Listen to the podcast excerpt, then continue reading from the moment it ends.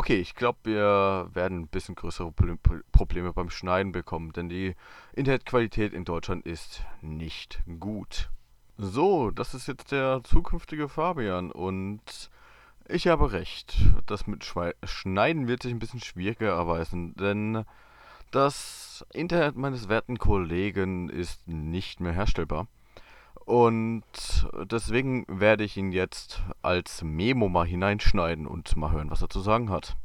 So, liebe Leute, ich entschuldige mich nochmal, weil meine Internetverbindung jetzt doch wieder komplett abgeschmiert ist und ich hier wie so ein Höhlenmensch hier rumhocke und ähm, ja, genau darauf warte, dass Discord wieder verbindet.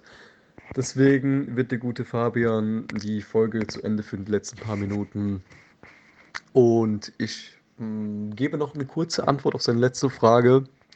Und zwar hat er mich ja gefragt, wie viele abgetrennte äh, Zombie-Köpfe ich dem Film geben würde. Und zwar für einen Zombie-Film, also in der Zombie-Kategorie und so weiter, würde ich ihm schon so eine 7,5, eine gute 7,5 geben. Ähm, ist lustig gemacht. Ich bin halt kein großer Zombie-Film-Fan, wie ich schon bereits erwähnt habe aber definitiv unterhaltsam. Und äh, ich freue mich drauf, den zweiten Teil mir reinzuziehen. So, ähm. 7,5 sagst du? Fühle ich mich schon ein bisschen angegriffen, es ist einer meiner liebsten Zombie-Filme, aber jeder einen anderen Geschmack.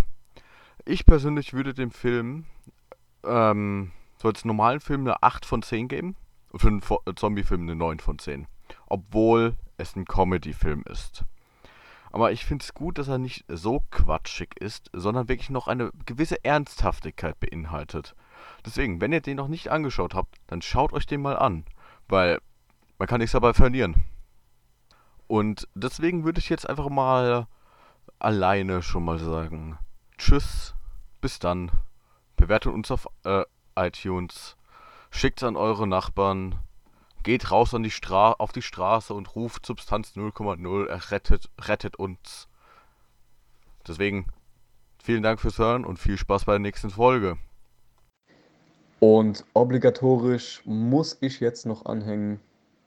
Ähm, ja, ihr rettet Oma Renate.